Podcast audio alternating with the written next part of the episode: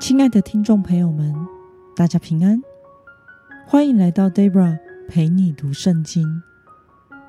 今天是二零二三年五月十一号，星期四。今天的你过得好吗？祝福您有个美好的一天。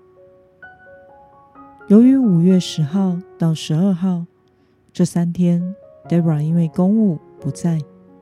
所以为大家所录制的是需要自己默想的灵修版本，鼓励您也一边拿起您的圣经来读来听。我所使用的灵修材料是每日活水。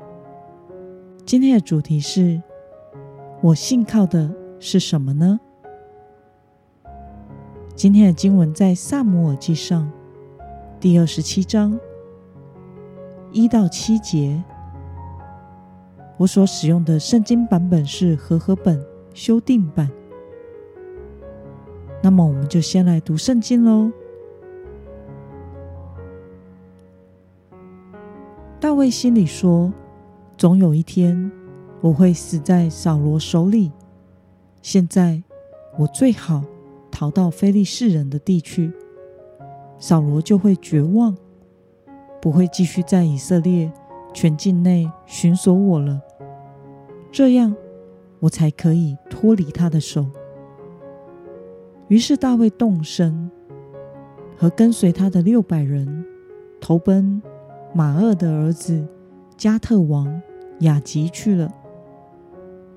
大卫和他的两个妻子，就是耶斯列人雅西暖。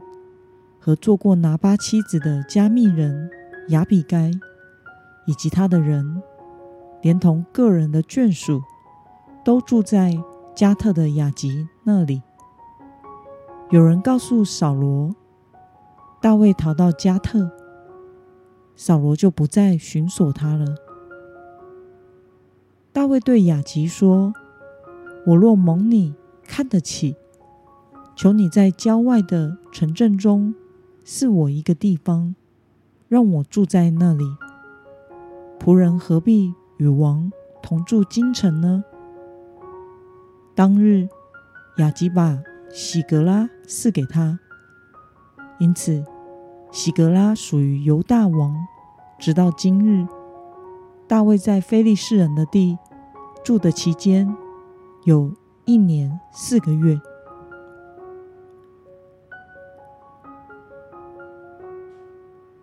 让我们来观察今天的经文内容。大卫为了脱离扫罗之手，决定逃到哪里呢？我们可以参考今天的经文第一节。大卫心里说：“总有一天，我会死在扫罗的手里。现在，我最好逃到非利士人的地去，扫罗就会绝望。”不会再继续在以色列全境内寻索我了，这样我才可以脱离他的手。那么亚吉把什么地方赐给大卫呢？我们可以参考今天的经文第六节，亚吉把洗革拉赐给他，因此洗革拉属于犹大王，直到今日。让我们来思考与默想：